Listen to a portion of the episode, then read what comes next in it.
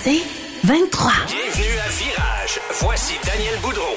Bienvenue à Virage, le podcast. Aujourd'hui à l'émission, on va parler dans un instant à Charles Drouin. On va lui parler du Salon de l'Auto de Québec. Un petit peu plus tard, on va s'adresser avec euh, Marc Bouchard. On va parler de plusieurs sujets. On va parler du euh, coût de possession en 2024 d'un véhicule. Donc, euh, j'imagine que ça, ça a dû augmenter un petit peu comparativement aux autres années. Aussi, des nouvelles de l'industrie. Je vais parler du Kia EV9. Et Marc veut revenir aussi sur le vol de voitures, il y a des nouveaux chiffres à nous annoncer. Alors, on va parler un petit peu plus tard avec Marc Bouchard. Charles Drouin est avec nous. Il est euh, chef de la direction de la Corporation mobiliste du Salon de l'Auto de Québec également. Salut Charles. Salut. Comment ça va? Ça va très bien, merci. Alors Charles, le Salon de l'Auto s'en vient à grands pas, Salon de l'Auto de Québec, euh, encore une fois, euh, qui va battre des records non seulement en achalandage, je le présume, ça, on verra à la fin, mais aussi en termes de, de marque sur place. Vous en êtes bien fiers. Hein? Extrêmement fiers et humblement, là, on peut le dire, euh, Québec, pour la deuxième année consécutive, nous sommes le Salon au Canada à présenter le plus de marques. Euh, donc, cette année, c'est 34 marques qui vont être représentées.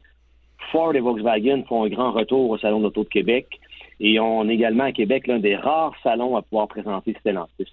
Donc, il va vraiment en avoir pour, pour tous les goûts, euh, parce que le salon de l'auto reste un outil extrêmement important pour faire rayonner l'industrie automobile, pour stimuler les ventes. Et les concessionnaires de la grande région de Québec l'ont très bien compris. Et c'est grâce à la collaboration qu'on a avec euh, nos concessionnaires membres qu'on réussit à faire un tour de force comme ça, à présenter 180 000 pieds carrés d'activité plus de 300 euh, voitures, dont plusieurs, plusieurs nouveautés primaires qu'on va avoir la chance de découvrir au cours des, prochains jours.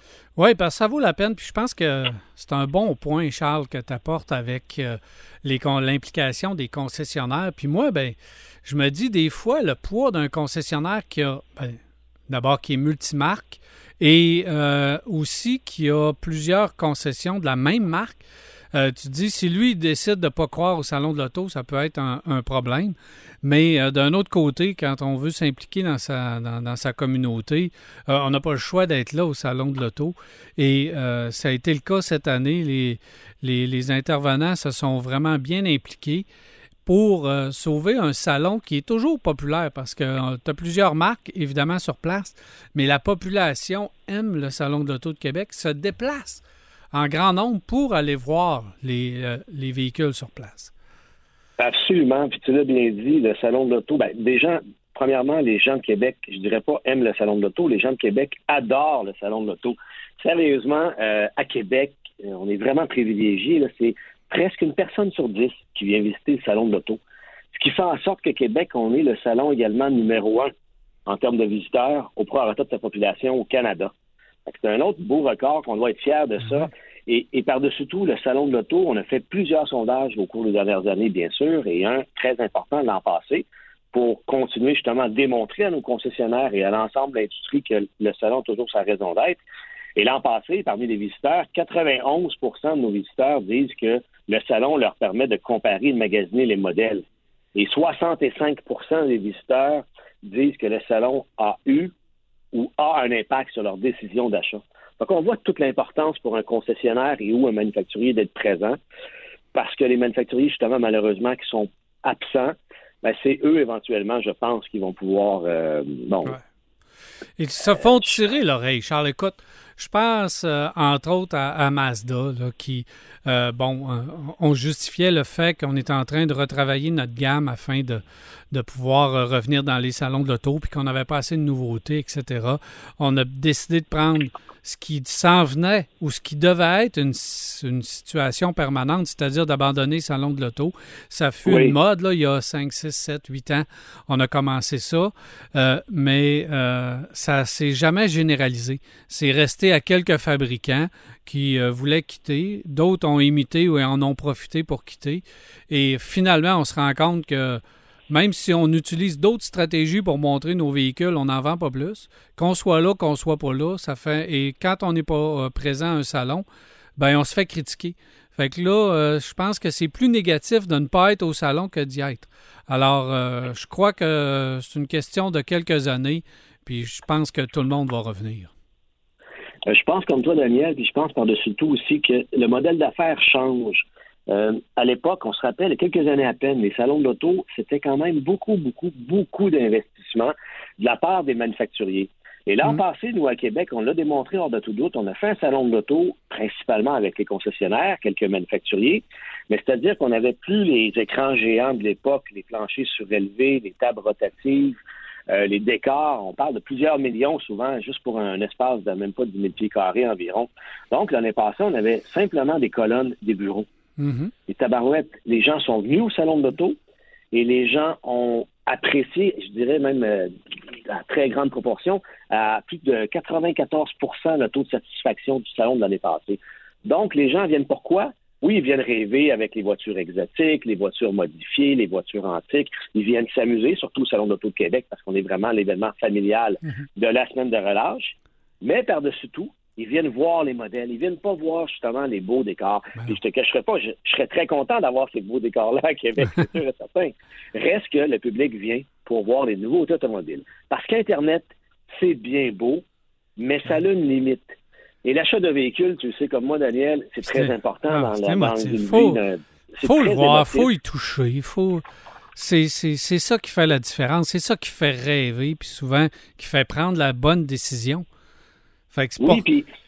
pour ça qu'à Québec, entre autres, là, moi, je passe beaucoup de temps sur place, sur le plancher, et les gens viennent magasiner. Les gens viennent magasiner, donc tout le monde a intérêt à être là parce que souvent, c'est le dernier. On a débroussaillé sur Internet, on a fait nos, nos recherches, on a rêvé un peu sur Internet, et là, on va au salon, puis on va voir le véhicule en vrai, on va voir les couleurs, et là, on décide. Fait que si tu regardes pour une Civic, une Mazda 3, une Corolla, peu importe le modèle, puis là, tu en as juste deux sur place, ben tu vas aller voir les deux, puis si tu tombes en amour avec un des deux, bien, tu l'achètes. Alors, euh, c'est vraiment vrai, Daniel, et ça même, on l'a vu l'an passé. Hein? Ben oui. On l'a vu l'an passé, des visiteurs qui venaient pour... Et des visiteurs qui étaient fidèles à une marque depuis de nombreuses années et que malheureusement, leur marque était absente sur place. Ben oui, et finalement, ils ont découvert une nouvelle marque et effectivement, c'est ça. Ils ont acheté une nouvelle... Euh, une, nouvelle marque. Donc, euh, et la beauté qu'on a à Québec également, si tu me permets, c'est qu'on n'a pas de parcours dirigé, nous, à Québec. Donc, c'est très convivial, c'est facilitant pour le consommateur parce qu'il peut faire des allers-retours dans le salon et il peut comparer les différents modèles. tout ça dans une atmosphère qui est quand même euh, festive, qui est, je l'ai dit, conviviale, familiale. Et il euh, faut savoir aussi qu'avec les années, le, le walk-in, excuse-moi, l'achalandage euh, chez nos concessionnaires membres a diminué d'une façon extrêmement importante. Hein. Auparavant, un mm-hmm. consommateur pouvait visiter jusqu'à peu près six concessions avant d'acquérir son véhicule. Maintenant, on parle de maximum environ une moyenne de 1,2 concessions pardon, avant de faire l'achat.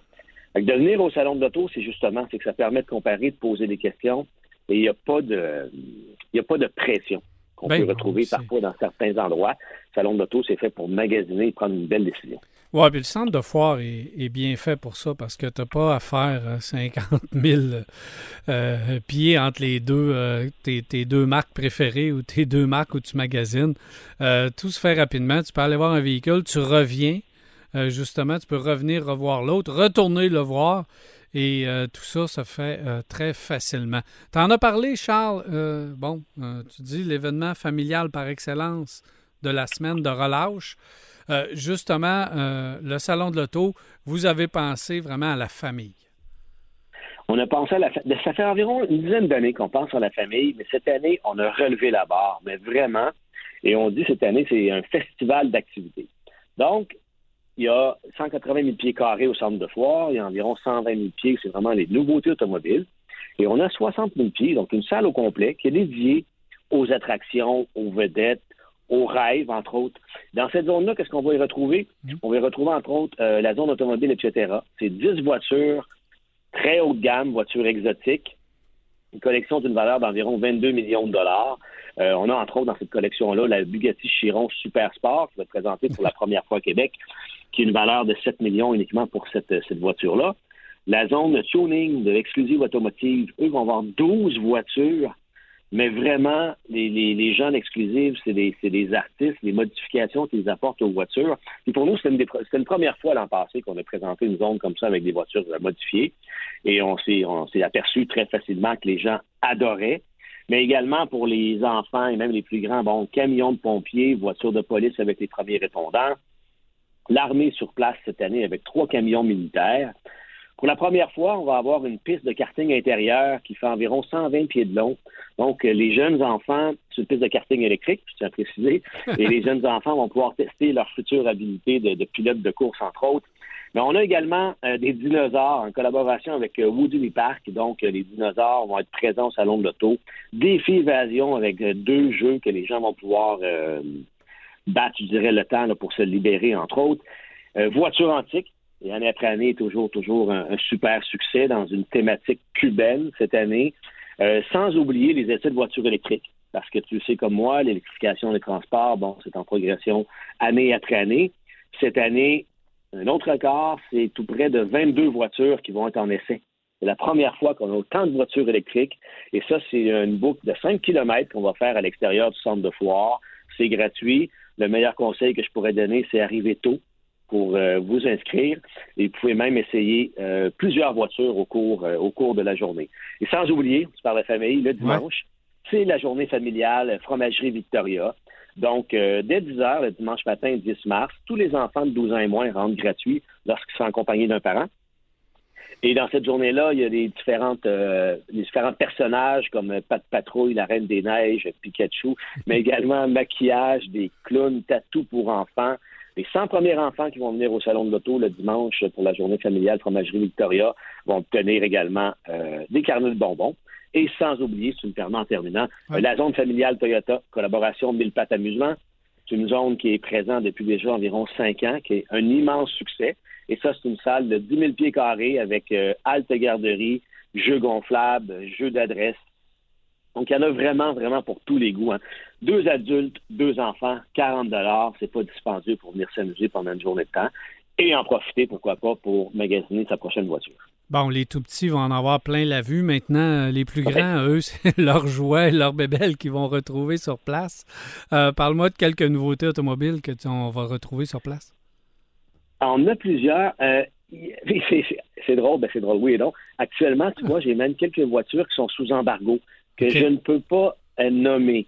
Euh, mais, euh, en tout cas, dans, je dirais dans le, coréen, on va en avoir. Dans le suédois, on devrait en avoir. Dans, l'allemand, justement, ce matin, j'étais au téléphone avec, avec quelqu'un. On attend la réponse d'ici demain. Euh, Tesla, par contre, nous arrive avec sa nouvelle, son nouveau modèle 3 version améliorée qui va être présent. Le nouveau F-150 va être également présenté. Euh, la toute nouvelle Santa Fe euh, achevée va être, euh, va être sur place. La Sentra Cup de Nissan. Porsche présente pour la première fois à Québec le modèle 911, mais le modèle Dakar. Lexus avec son modèle TX. Donc, honnêtement, il y en a dans toutes les gammes, dans toutes les gammes de prix. on est extrêmement privilégié de pouvoir présenter autant de diversité. On a également pour la première fois à Québec, c'est vrai, la Fiat, la Fiat 500 électrique oui, qui va être présenté, absolument, qui va être présenté euh, également euh, dans le cadre du, du, du salon de l'auto. Et pour ceux, parce que l'année passée, on l'avait présenté, mais c'est pas tout le monde qui a eu encore la chance de le voir. Le tout nouveau Hummer, euh, excusez-moi, électrique va être également sur place. La nouvelle XT4 de Cadillac, là, il y en a, il y en a vraiment. Là, on est, c'est plus de 300 modèles hein, au total qui vont être présentés dans le cadre du salon. les dates du salon en terminant? Les dates, c'est du 5 au 10 mars prochain au centre de foire sur le site d'Exposité. J'invite les auditeurs Daniel à aller voir le site internet, donc salondeauto.com. Toutes les informations sont sur, euh, sur le site. Et en même temps, de, visiter les différents médias sociaux. On a une panoplie de prix cette année, entre autres via notre site internet. C'est plus de 5, 7 500 de prix qu'on fait tirer. En collaboration avec Toyota, on fait tirer une BZ 4X pour, euh, pour deux ans. Et également avec le Club Voyage Montmagny, Saint-Jean-Chrysostome, on fait tirer également cinq voyages euh, pour deux à Cuba. Voilà, la table est mise et euh, bonne chance pour votre salon encore une fois cette année. Je suis persuadé que ça va être un franc succès, mon ami Charles. Merci beaucoup. OK, bye bye. Marc Bouchard s'est installé. Salut Marc. Salut mon cher. Comment ça va? Ça va très bien, et toi? Ben oui, pleine forme, mon Marc. Euh, bien content de te parler aujourd'hui. On a parlé avec Charles Drouin du Salon de l'Auto de Québec qui s'en vient. Et euh, évidemment, toi, tu as fait Toronto, tu as fait Montréal. Les salons, ça reprend un peu euh, du poil de la bête. Oui, effectivement. C'est sûr que la différence à Québec, en fait, bon, parce que c'est beaucoup un salon concessionnaire, c'est qu'à peu près toutes les marques vont être là, et c'est le salon où il y aura le plus de marques différentes. c'est quand même intéressant parce que euh, ben, quand on allait à Montréal, tout comme à Toronto, il y avait des absents, on le sait, des véhicules qui sont super populaires auprès des gens, mais qui étaient malheureusement pas là. Je pense à Honda, je pense à Mazda notamment, euh, qui n'étaient pas là. Donc, euh, à Québec, ça va au moins permettre de compenser ce manque-là, cette absence-là. Absolument. Marc, tu as des sujets quand même assez importants et là, tu touches le portefeuille des gens en parlant de coût de possession en 2024 pour un véhicule. Oui, ça, c'est une étude qui a été faite par un site canadien qui s'appelle Hard Bacon. Euh, écoute, c'est pas Jojo. Hein? Euh, ils ont fait, ils ont comparé le coût de possession d'un véhicule en 2019 par rapport à 2024. Mhm. Augmentation 68% C'est complètement fou. On estime qu'en 2019, ça coûtait en moyenne 773 dollars par mois pour avoir un véhicule. Aujourd'hui, 1302 dollars pour avoir le même véhicule.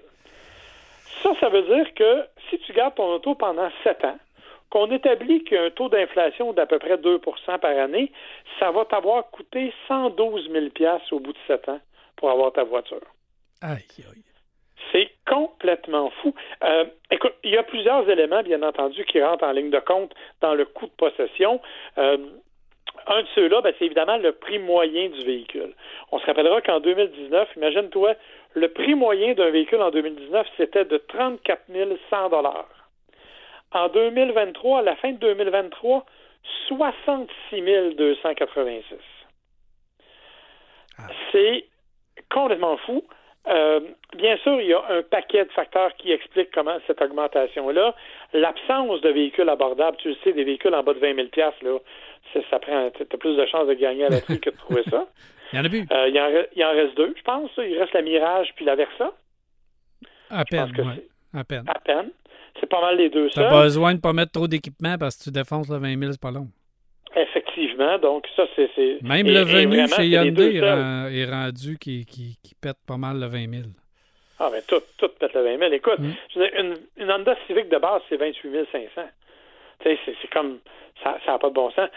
ce coût-là est là. Et l'autre élément, tu sais mieux que moi, c'est l'espèce de ce qu'on pourrait appeler la camionnisation. Le fait que 82% des ventes canadiennes de véhicules neufs, ce sont soit des VUS, soit des camions légers. Évidemment, un camion, c'est un camion, ça coûte plus cher qu'une petite berline. Euh, donc, les gens, évidemment, se, se sont tournés vers ça. C'est complètement fou. Mais attention, il y a aussi des voitures électriques là-dedans. Et c'est là que le, calcul est peut-être un petit peu faussé. Parce que dans les voitures électriques, au Québec, rappelle-toi qu'il y a une aide financière de 12 000 mhm. dont on ne tient pas compte dans le calcul du prix moyen de la voiture. Ben, c'est 112 000 ou 88 000, là, euh, Marc, euh, ça reste beaucoup de dollars. Ça reste beaucoup de dollars. Quand même Mais je ne sais pas si on calcule la revente du véhicule, parce que dans le coût de possession, c'est euh, tu es supposé de calculer l'achat, l'entretien, la, dépréciation, etc., et la revente. une fois que tu as revendu le véhicule, c'est là que tu vois et que tu calcules ton coût de possession annuel. Exactement. Mais eux autres, tu vois, en tenant compte de ça, ils estiment qu'au bout de, la durée de vie, donc de 7 ans, tu as perdu 69% de la valeur de ton véhicule.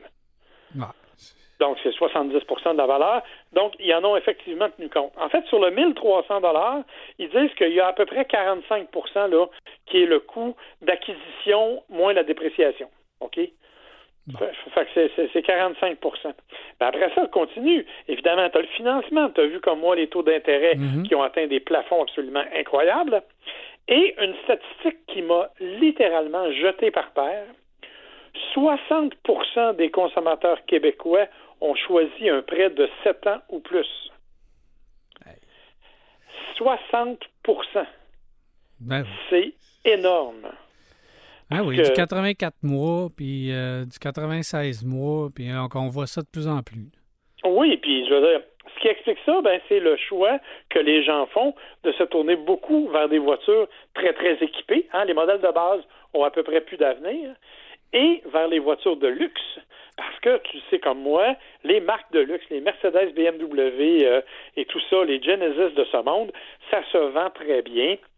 Généralement, on, fournit à peine là, euh, du côté de ces, manufacturiers-là. Donc, il y a évidemment des, des coûts très élevés. Alors, les gens les achètent sur de très, très longues durées.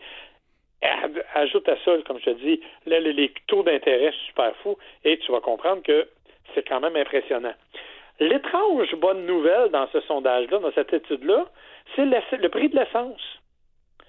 Parce que, oui, ça l'a évidemment augmenté par rapport ben à 2019, euh, mais en fait, quand on compare à 2023, au moment où on se parle, l'essence est en baisse de 7 OK. Fait que l'essence coûte techniquement moins cher aujourd'hui qu'elle ne coûtait il y a deux ans. Et ça, ça va probablement continuer à descendre plus il va y avoir de véhicules électriques. D'après moi, l'essence va descendre avant de remonter, mais euh, je pense que l'essence va continuer à descendre pour un bon bout de temps. Mais oh, euh, on, aura, on va en avoir de moins en moins de besoin. Fait que 7 euh, de baisse, puis une augmentation de du, coût des véhicules de 30 quelques pourcents, euh, je pense que l'essence va avoir besoin de diminuer encore pas mal pour faire un effet. Oh oui, c'est ça. Mais je te dis que c'est quand même étonnant de voir. Tu sais, tu m'aurais dit ça, moi, l'année passée, puis je t'aurais dit, tu fou, il me semble que l'essence ne fait que remonter. Mais c'est de moins en moins vrai, semble-t-il. Ce qu'on va devoir analyser plus tard, c'est euh, les gens qui ont acheté des véhicules électriques, la nouvelle génération. Je te parle pas des premières livres puis euh, euh, Soul et ces véhicules-là, les premières générations, mais les véhicules de génération actuelle. Est-ce que les gens qui ont financé sur du 7 ans, du 8 ans, du 9 ans, est-ce qu'on va garder ces voitures-là plus longtemps? Parce que c'est là que ça peut jouer. Si ben euh, tu payes une voiture un peu plus chère, euh, mais que tu gardes, ou si tu payes 30% plus cher pour faire un chiffron, puis tu gardes 30% plus longtemps, là, euh, tu viens, tu commences à rentrer dans ton argent. Fait que si les gens gardent leur véhicule plus longtemps, puis on s'avère que si les véhicules sont plus durables, etc., on peut les garder plus longtemps, là, je pense que c'est la seule et unique façon de contrer ces augmentations ou les coûts élevés des véhicules. C'est de les garder plus longtemps. Et dans la première génération de véhicules électriques, on ne l'a pas vu. Euh, tu voyais des livres, tu voyais des véhicules électriques à, se vendre à du 20, 18, 13 000 km.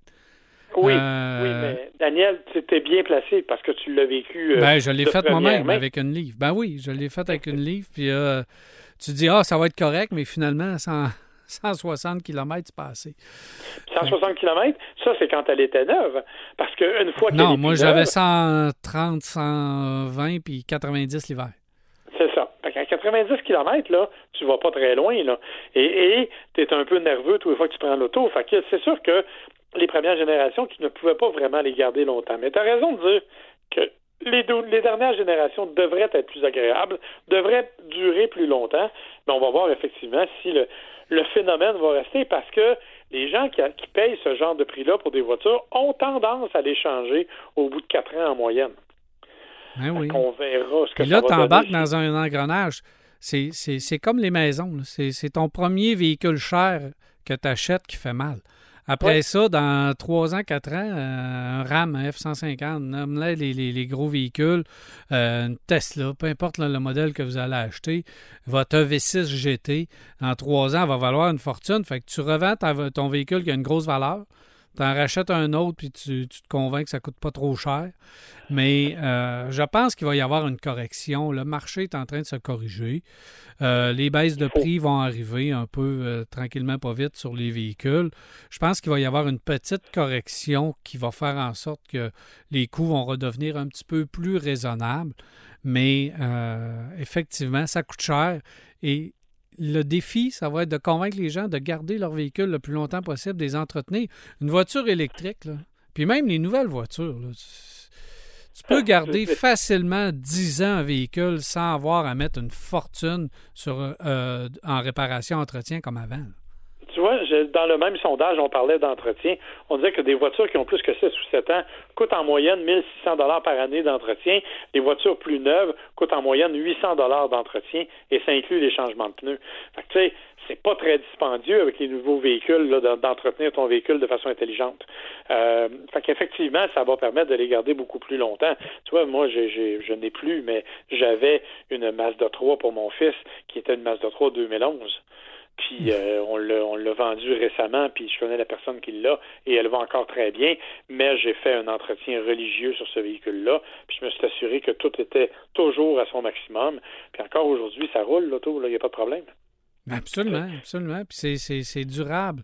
Euh, et les coûts d'entretien sont faibles euh, sur, sur la plupart des nouveaux véhicules si tu pas de bad luck. Puis la plupart des bad luck que moi j'ai rencontrés dernièrement dans les garages, la plupart c'était la faute un peu du propriétaire. Fait que, dont un Tiguan que j'ai vu, moi, à 44, 45 000 km, premier changement d'huile. Oh, t'as bon, ouais, mais là, quand tu cours après le trouble, tu le trouves, là, tu sais, c'est sûr. Fait que, si on entretient aujourd'hui, je pense qu'on peut faire un bon bout. Et euh, justement, j'avais une question de quelqu'un qui me parlait, là, qui voulait garder son véhicule très longtemps. Et son seul critère, ben, il y a la mécanique et tout ça, mais il dit à peu près, chaque fabricant, ça revient à peu près au même. Puis c'est vrai que ça revient à peu près au même au niveau de la qualité mécanique, mais c'est au niveau de la rouille. Lui, il ne voulait pas avoir de rouille, puis il a choisi un F-150. Puis là, il veut le garder. Son ancien camion, il a eu 12 ans, puis il veut se rendre à 15. Fait que, tu sais, Fait que c'est peut-être une des façons. Je te dis pas que dans cinq ans, il ne décidera pas de changer. J'espère que non. mais il reste que tu vois que la mentalité de garder son véhicule ultra longtemps, s'il reste beau, euh, et c'est le cas présentement, eh bien, ça fait son chemin. Alors, j'ai hâte de voir. Mais ça coûte cher, ça coûte de plus en plus cher. On nous promet tout le temps des véhicules. Écoute, Tesla nous, nous promettait le modèle 3 à 35 000, il est arrivé à 50. et ils nous promettent là un petit véhicule, probablement peut-être la Tesla 2 qui vont l'appeler, à 25 000. J'ai hâte de voir, elle va arriver peut-être à 40, 45 ici. Fait que Chevrolet nous promettait l'Equinox à 37 000. Bien sûr. ils, ont changé d'idée. Hein? oui, ben, tu sais, en fait, le seul qui est. Ben, il y en a deux, là, actuellement. Tu as la Fiat électrique qui n'est pas très dispendieuse. Puis tu as euh, celle qui risque d'arriver l'année prochaine, c'est la VinFast VF3, qui est l'espèce de bébé Bronco qui, qui, a eu un petit avec une Smart. Là. Mais c'est même pas 200 km d'autonomie. Ouais, la euh, Fiat va en avoir un peu plus. Oui, oui, c'est ça. 300 quelques pour la Fiat, mais euh, la VF3, c'est 200 km d'autonomie, mais on parle de 26 000 fait on verra ce que ça va donner dans la réalité, mais tu as raison, les coûts d'achat sont extrêmes. dernier petit détail que j'ai trouvé très amusant dans le coût des voitures, euh, ça coûte moins cher en région pour différentes raisons, bien sûr, coût de transport en commun et tout et tout. Mais on a calculé depuis trois ans une hausse marquée euh, de 200 dollars par année à peu près quand tu es dans une zone urbaine comme Québec et Montréal. Parce qu'ils ont établi, selon les statistiques, que chaque voiture à Québec et à Montréal reçoit en moyenne deux contraventions de stationnement par année. ben oui. Donc, pourquoi pas? Ben, c'est hey, rendu, rendu 90 à Montréal, une, contravention de stationnement. Là. Ah, c'est épouvantable. Ils n'en veulent plus de voitures dans les centres-villes. C'est pas ah, compliqué, ils n'en veulent plus. C'est complètement fou. Enfin bref. Donc, tout ça pour dire que 68% d'augmentation, le coût de possession euh, d'un véhicule là, euh, depuis 2019, c'est complètement fou. Oui, puis le conseil, euh, évidemment, c'est de bien évaluer ses besoins, acheter le bon véhicule, puis essayer de le garder le plus longtemps possible. C'est euh, vraiment le conseil numéro un qu'on peut donner. Effectivement, effectivement. Autre sujet, tu veux revenir sur les vols de voitures? On n'a pas fait le tour de ça, là. C'est fini, on n'en vole plus. Oui, bien, en fait, oui. Ils ont trouvé, ils ont trouvé à Montréal un conteneur. Oui, c'est ça, mais c'est ça, je pense. Il n'y a plus de vol je suis tombé sur un article de Yves Boisvert dans la presse qui m'a un petit peu ouvert les yeux différemment, je te dirais. Euh, tu sais, on, a beaucoup crié le fléau des voitures, des vols de voitures, comment c'est épouvantable, comment tout le monde se fait voler. Et effectivement, euh, selon Statistique Canada, au Canada, il y a eu en 2022 105 600 vols. OK? Par rapport à 2021, c'est 83 000, donc c'est une augmentation de 21% C'est vrai. Est-ce que tu savais que en 96, il y avait 176 000 vols par année au Canada. C'est-à-dire. Il y avait moins d'autos. Il y avait pas mal moins d'autos sur les routes? Il y en avait 17 millions contre 26 actuellement. Ça veut dire que dans les faits, tu as deux fois et demi moins de chances de te faire voler ton auto aujourd'hui qu'en 1996. Caroline, oui, mais en 96, c'était facile. Tu prenais un tournevis, tu pouvais démarrer n'importe quel véhicule avec un tournevis directement dans le barillet. Flou. Tout à fait d'accord. Ça démarrait. c'était facile. Mais quand on nous parle de crise jamais vue dans l'histoire, eh, peut-être qu'on a le vocabulaire un petit peu excessif. Là, on en a tout le temps parlé. Ça a toujours été des, des descentes chez euh, ce qu'on appelait des cours à scrap à l'époque. Là. Euh, où ce qu'on allait voir ça, chez des carrossiers. Euh, ça a toujours existé. On en a toujours parlé. Euh, là, dernièrement, c'est, je ne sais pas ce qui s'est passé. Là, ben, en fait, ce qui se passe, c'est qu'actuellement, c'est les, assurances qui en parlent. À l'époque, ils n'en parlaient pas. Non, ben en fait, c'est pas vrai parce que euh, tu vois, j'ai des titres euh, qui datent de 91. Euh, le nombre de véhicules de, vols de véhicules n'en finit plus d'augmenter. En 92, dans le cadre de l'épidémie de vols de voitures, en 93, il y a eu un colloque régional pour contrer le vol d'auto. en 98, le vol de véhicules est un véritable fléau à Montréal. Ça, c'est des titres dans les journaux, là. à cette époque-là. que c'est un problème qui date depuis des années. Sauf que euh, ce que M. Boisvert sous-tend, puis il n'y a peut-être pas complètement tort, c'est que déjà les compagnies d'assurance ont annoncé que le, les primes les primes augmenteraient entre 10 et 18% cette année. Et étrangement, ce sont elles qui fournissent les statistiques du fléau des vols de, véhicules. Ben oui. Fait que euh, on peut peut-être se demander un peu d'où provient effectivement tout ça, mais dans l'ensemble, c'est vrai qu'il y en a beaucoup, mais il y en a peut-être un peu moins proportionnellement que ce à quoi on pouvait s'attendre. Ce qui ne veut pas dire qu'il faut être négligent, puis ce qui ne veut pas dire qu'il ne faut pas trouver d'autres moyens pour les empêcher, mais peut-être qu'on peut arrêter de, faire de l'insomnie pour savoir si notre voiture va être volée dans le cours ou pas. Là. Euh, je pense que c'est pas si grave que. Ben, c'est ben, grave. grave. C'est toujours grave. deux vols de taux, c'est toujours grave, mais c'est pas la catastrophe annoncée qu'on nous promettait. Mais tu, sais quoi qui est grave, là? Tu n'en as même pas parlé. Parce qu'à l'époque, les voitures restaient au Québec. Fait qu'il y avait des vols de voitures, mais les pièces restaient chez nous. les pièces étaient redistribuées dans le réseau et on bénéficiait des pièces. Là, ils prennent des voitures et ils les envoient à l'étranger. On n'a ben même plus les pièces. On n'a même plus accès à des pièces. Puis ils font même plus réparation chez nous, en plus, on perd ben oui, souvent, on perd l'économie. ils partent, ils partent euh, pré-accidentés, puis bon, c'est ça. Ils font pas rouler notre économie, ils s'en vont ailleurs. bon, c'est un peu cynique là, comme façon de voir les choses, mais oui, je comprends. Ouais. Mais c'est ça. Alors, tout ça pour dire euh, que oui, oui, c'est encore un problème. Évidemment, c'est un problème majeur. Là. Je fais bien des blagues, mais c'est un problème majeur. Sauf que, effectivement, on a tendance à la catastrophe, euh, le, titre catastrophique un peu trop de ce temps-là. On ben, peut peut-être baisser le ton un peu. C'est ça. Faut, faut faire attention. Je me souviens pas à l'époque si euh, les compagnies d'assurance avaient en, en, avaient profité pour annoncer une hausse des primes. Mais cette année, ça ressemblait un peu à un genre de, de, promotion ou de justification de hausse de primes. Puis je dis pas qu'il n'y a pas cause à effet, là. Euh, il y en a une. Mais euh, présentement, tout ce qu'on entend, c'est euh, au niveau des assurances, puis on va en reparler avec, avec notre ami François. Le mieux, je pense, parce que là, on utilise la voiture électrique. Là, je pense que dans pas longtemps, les propriétaires de voitures électriques, surtout de Tesla, vont avoir une claque sur, sur le museau euh, avec leurs primes. Et euh, bon, ben, tu en as parlé, là, les primes en général vont aussi euh, ben augmenter. Puis il semble que ce soit que le vol de voiture qui en soit responsable. Je pense qu'il y a d'autres choses également. Ah, moi, tu l'as mentionné quand tu parles de Tesla, on sait que les voitures électriques, le coût de réparation est élevé dans certains cas, les Tesla entre autres. Tu sais, aux États-Unis, là, une voiture, une Tesla qui a, un accident et qui a plus que 6 000 de dommages, il ne répare même plus. Non, non, c'est ça. on a peur de les réparer. Ça coûte trop cher. Les hein? pièces sont trop dispendieuses. Fait que, il y a mieux en, en acheter une neuve, ce qui est assez fou, mais qui peut bien faire augmenter les primes, par contre. Absolument. Fait que ça, on va en rejaser. C'est un bon sujet, ça, en rejaser. Marc, euh, je conduis le Kia EV9. Et puis? Kia EV9. Euh, premier véhicule, je ne sais pas si le modèle X de Tesla, on peut le qualifier comme un 7 passagers. C'est un peu oui, il y avait euh, bizarre, mais c'est un genre de sept passagers. Donc, disons le deuxième véhicule 7 passagers, mais le premier vrai 7 passagers aménagé en trois rangées et dont le système de banc est tout à fait génial là, en arrière, là, où on peut pivoter les bancs de la deuxième rangée. Un simple bouton pour le faire pivoter pour avoir accès à la troisième.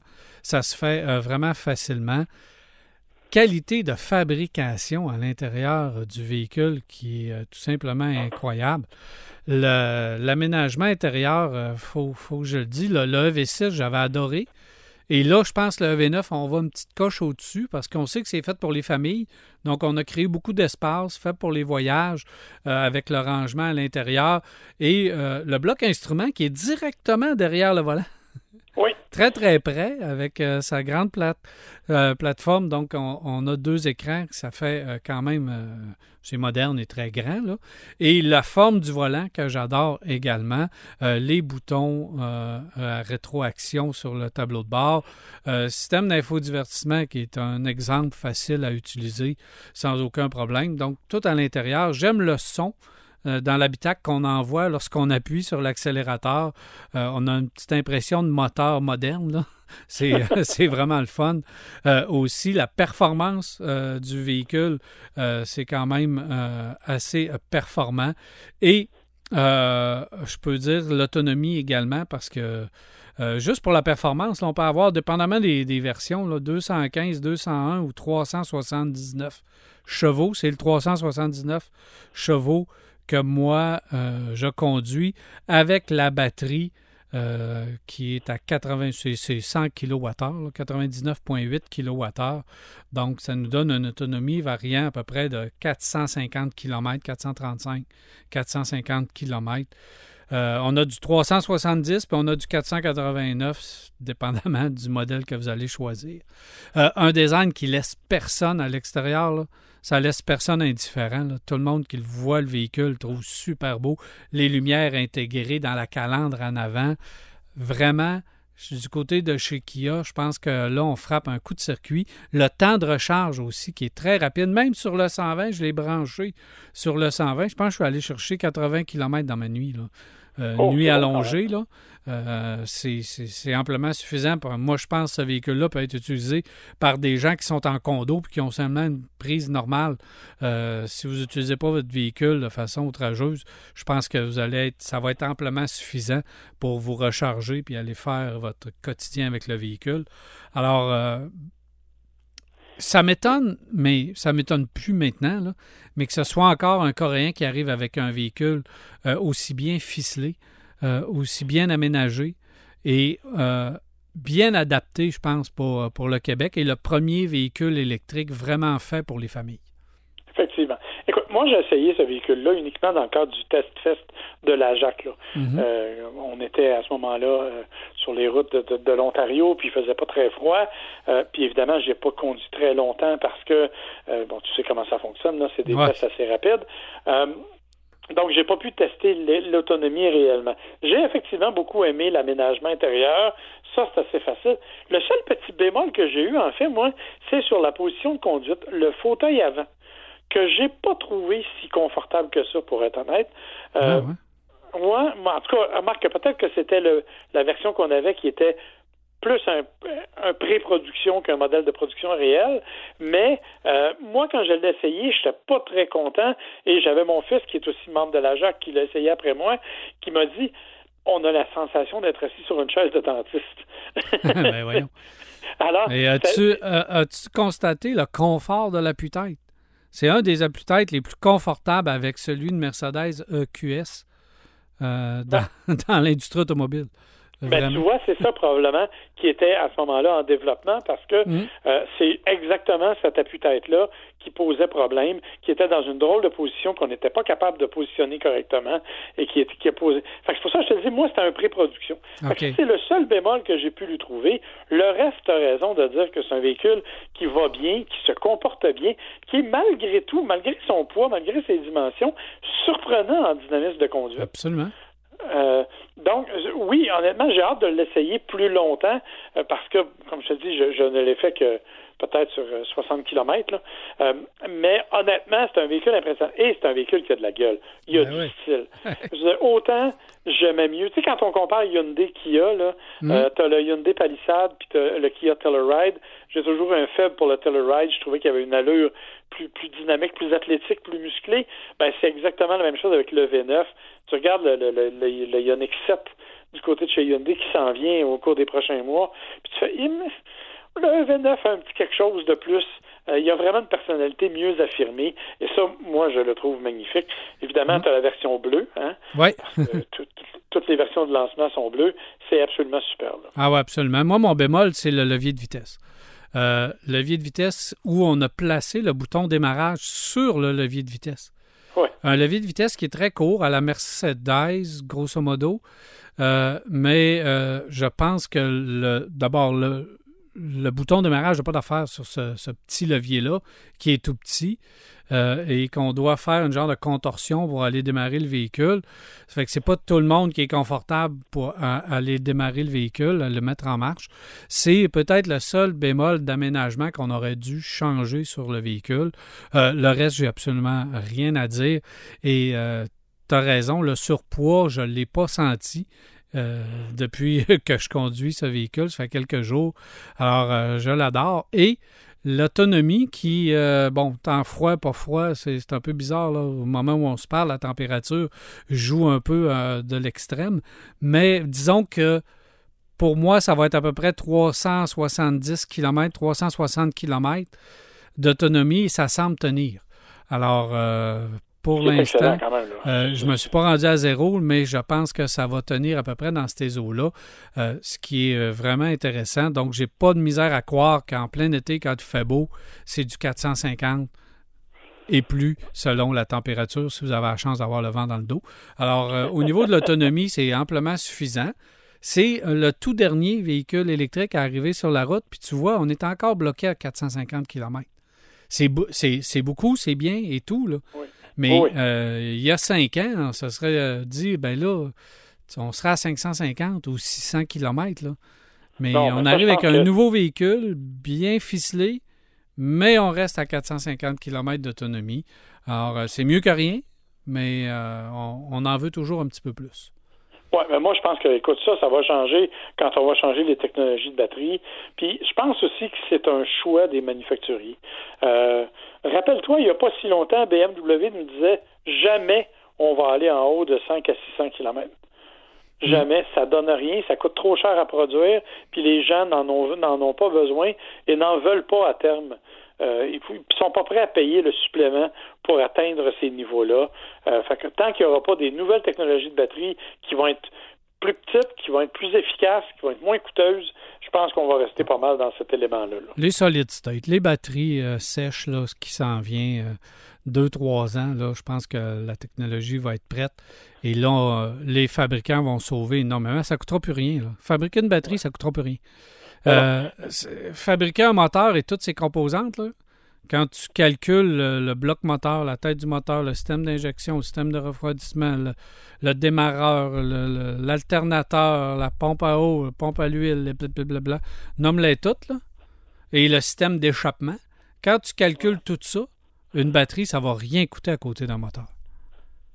Non, effectivement. Quand s'ils sont capables d'avoir les, les fameuses batteries solides, là, euh, effectivement, ça va être beaucoup moins dispendieux, puis ça va être une recharge beaucoup plus rapide. Tu vois, Toyota, quand je suis allé au salon de Toronto, Toyota nous annonçait les solid state batteries Mm. pour 2027, avec une capacité de 1000 km et un temps de recharge de 10 minutes. Fait que tu vois, ça, ça arrive à grands pas. Là.